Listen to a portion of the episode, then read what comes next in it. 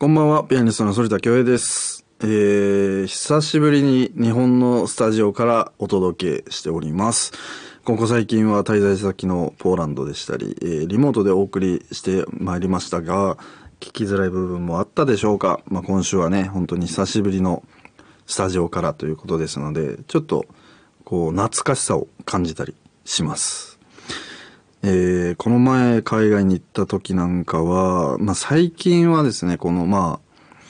いろいろコロナ禍っていうこともあるし、まあ、情勢的にもあんまり良くないっていうことで、こう、普段いつもならポーランドだったらこう直行便っていうのがあったんですけど、最近はもう、前までは週3回ぐらいあったのかもしれないですけど、今は週1回ぐらいで、で、なかなかそこにスケジュールを合わせて飛ぶっていうのがなんかでき、難しい状況が続いてて、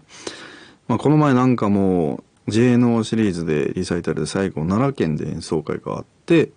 で奈良から羽田、まあ、伊丹羽田羽田フランクフルトフランクフルトからポーランドクラクラコフっていう、うん、流れだったんですけど3回ぐらい乗ったんですけどあのフランクフルトで、まあ、ロストバゲージをしてしまって5日間荷物が戻ってこなかったんですよね。5日間ってなってくると、まあなかなか携帯の充電器だったり、えーまあ楽譜とかですよね。あとはまあ衣装だったり、でそういったことも積んでいましたので、ちょっとまあ心配はしてたんですけど、無事に戻ってきてよかったかなと思ってたんですが、で、引き取りの際にまあ証明のね、えー身分証明のこうパスポートを持っていかなければいけなかったんですけど、で、まあ、パスポートを見せて、で、コピー機に入れられて、で、まあ、印刷をされるんですよね。で、サインを書いて、えー、戻、まあ、手に取れるっていう風に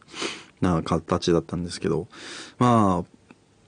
パスポートをこのコピー機に入れたまま、僕も荷物に集中してしまって、やったやった思って、で、よかったと思って、でそのまま帰っちゃったんですよね。で、空港の方もパスポートを入れているのをすっかり忘れてていて、さようならっていう風になって。で、もう一回市内に戻って。で、そしたら、あの、今度次のフライトがあったんで、あ、パスポートをチェックしようと思ったら、パスポートがなくて、その時やっと気づいて、で、もう一回空港に戻りに帰る、みたいな。で、せっかくだったら電話してくれてもよかったのになと思うんですけど、気づかないのかなと思って、気づいてなかったのかなと思って言ったら、あ、あの、全然気づいてたよと。あの、自分で来るのを待ってましたみたいなこと言われて、いやいやいやいや、連絡くださいよ、みたいなね、こんな一番大事なことなんで。まあ、帰国はスムーズでしたが、えーまあ、こうして久しぶりに戻ってきて、えー誕生日をいろいろな方からお祝いしていただいたり、えーとても、え充実した毎日を過ごさせてもらってます。今日はいつものスタジオで腰を落ち着けてお送りいたします。えーそれでは反田恭平グローイングソノリティ最後までお付き合いください。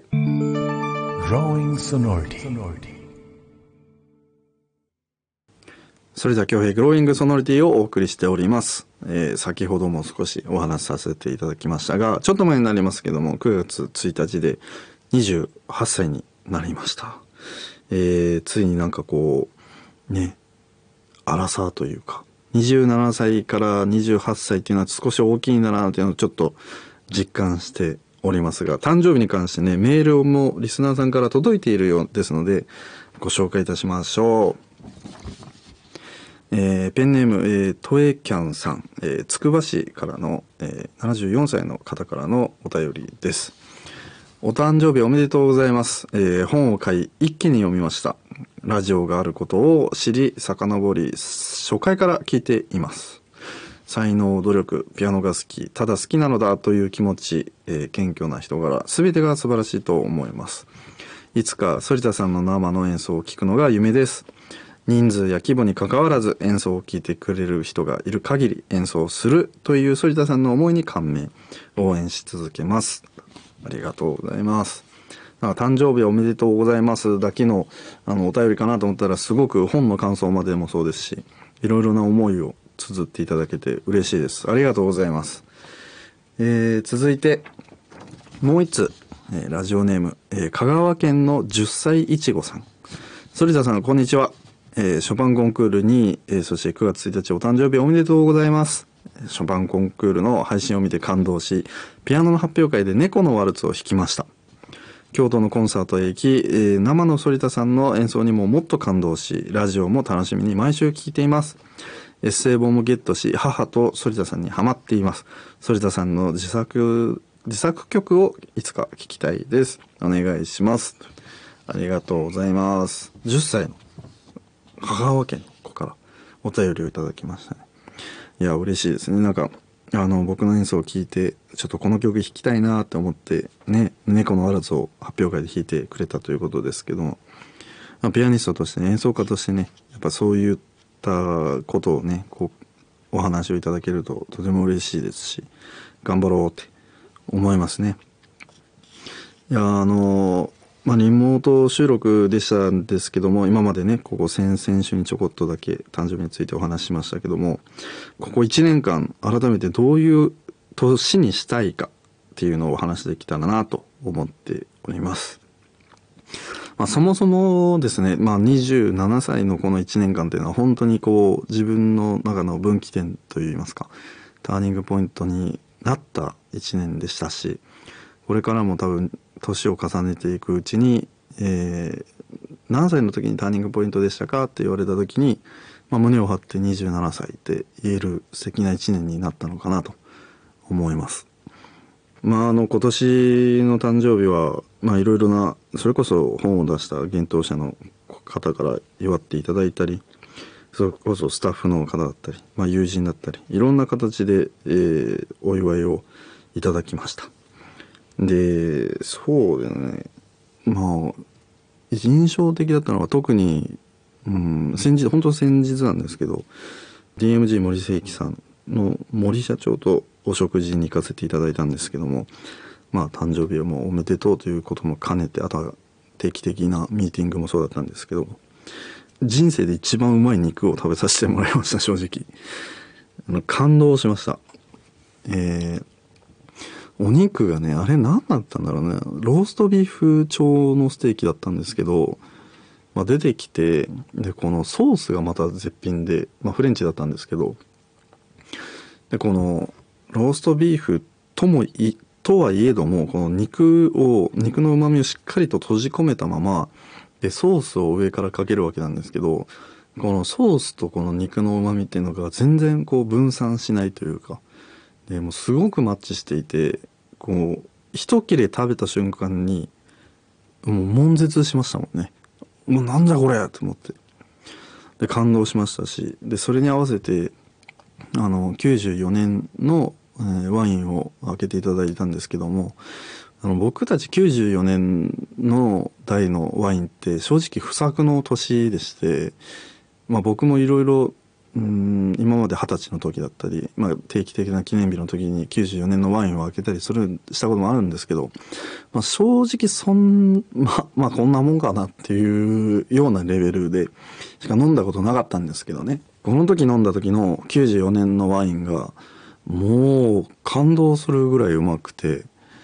その94年のワインでこんな美味しいのがあるんだっていうのを教えていただきましたね。なのでとてもなんかこう食でもこう心が満たされる一日となりました。あの時は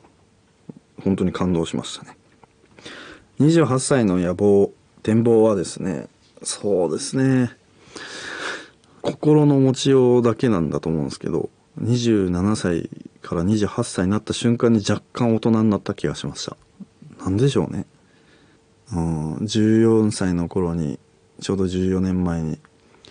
ピアニストになってみようと決意した時から早もうその倍生きてきたわけででまあその言ってしまえば人生のちょうど50%半分の時14歳の時に、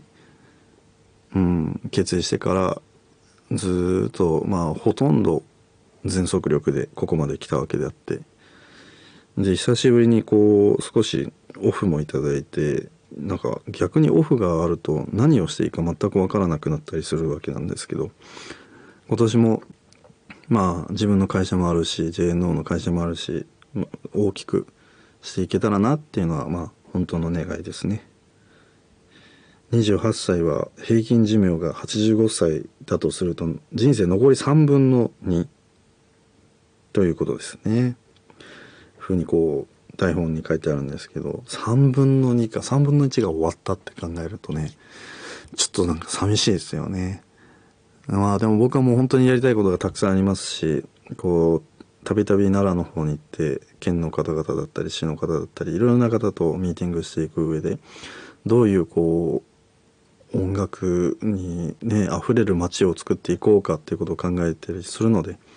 よりああもうちょっと長い長生きしていかなきゃなって。まあ本当に体にちょっと健健康に気を使えない使いたいなっていうふうに思ってきたのでちょ人間ドックをちゃんとやってちょっと筋トレしようかなと。思ってます。なのでことこの1年でちょっと体を、うん、違う方向へ、えー、絞れたらなって思ってます。個人的には始めたいのはキックボクシングですね本当は総合格闘技やってみたいんですけどなんかボクシングとかキックボクシングやりたいなって思ってます.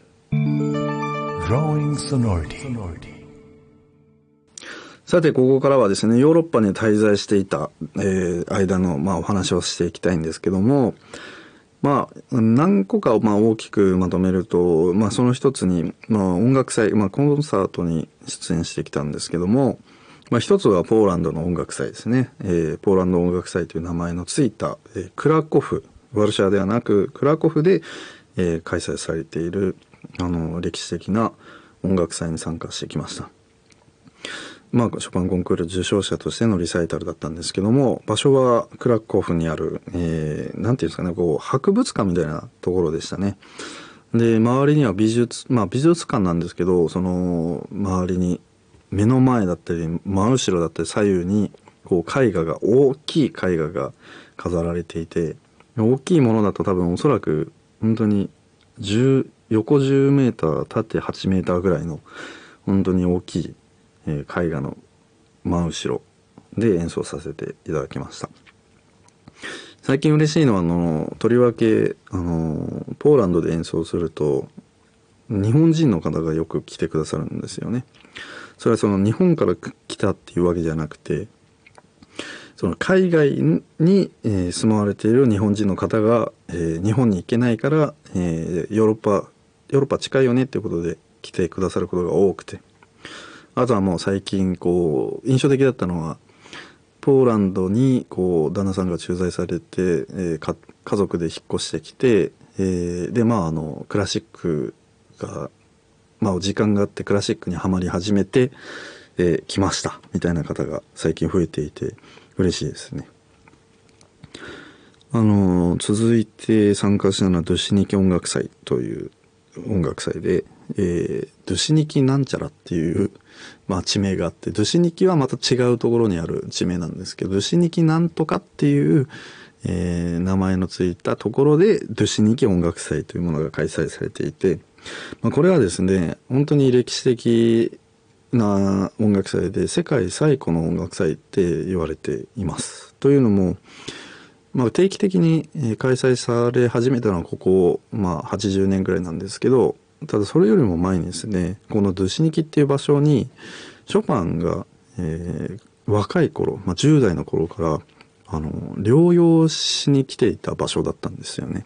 この療養っていうのがこの逗子ニキには温泉がたくさんありましてで当時、まあ、ベートーベンもそうですねバーデンバーデンに行って温泉治療をしていたりとか、えー、温泉治療というのが流行っていた頃でで初版もこのポーランドの、えー、ドゥシニキというところに来て温泉を飲むという、うん、治療法で、えー、若い頃から通っていたそうです。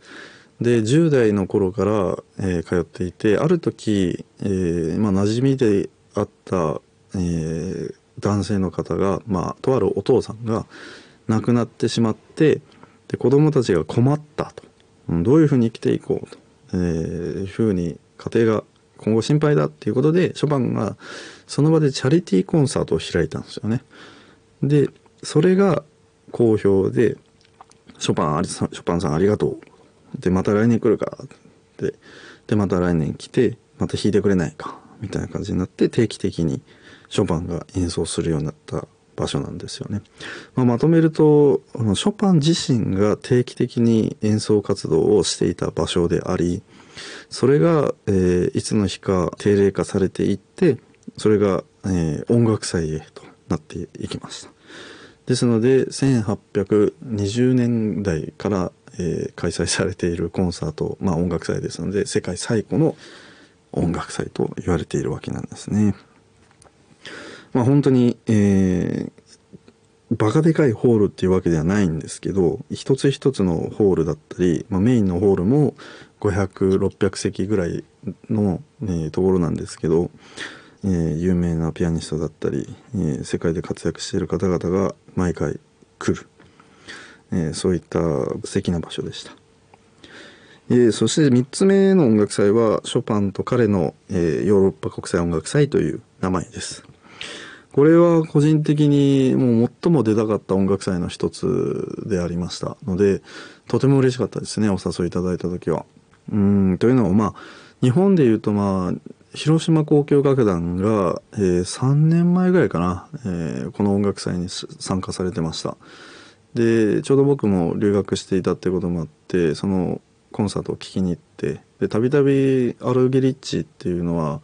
広島交響楽団と演奏していたりするわけなんですけども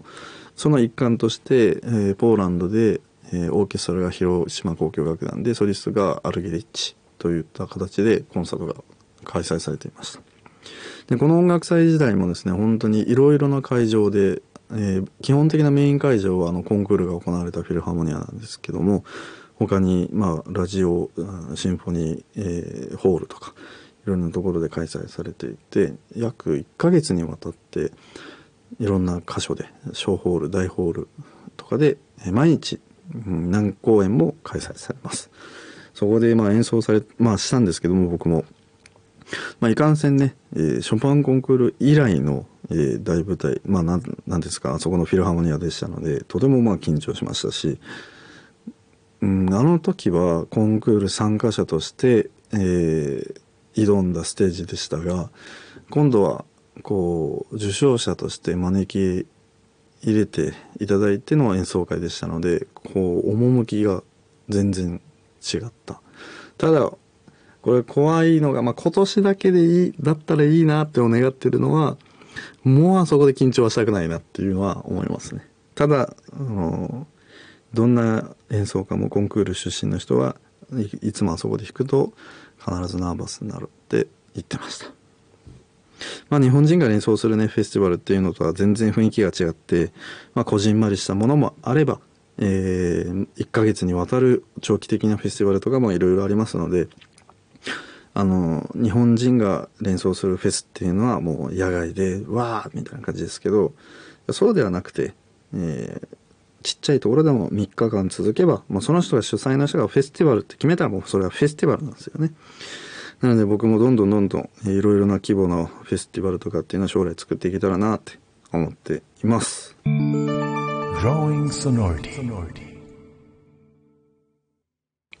エンディングのお時間となりました。えー久々のスタジオで、えーこの椅子に座りながら、えー少しだけ、えー足を交差させながら収録でしたけども、すごく落ち着いて撮れたと思ってます。えー楽しかったです。番組ではあなたからのメールをお待ちしております。メールは、ソリタアットマーク、mbs1179.com、sorita アットマーク、mbs1179.com まで、番組の公式インスタグラムの DM でも受け付けております。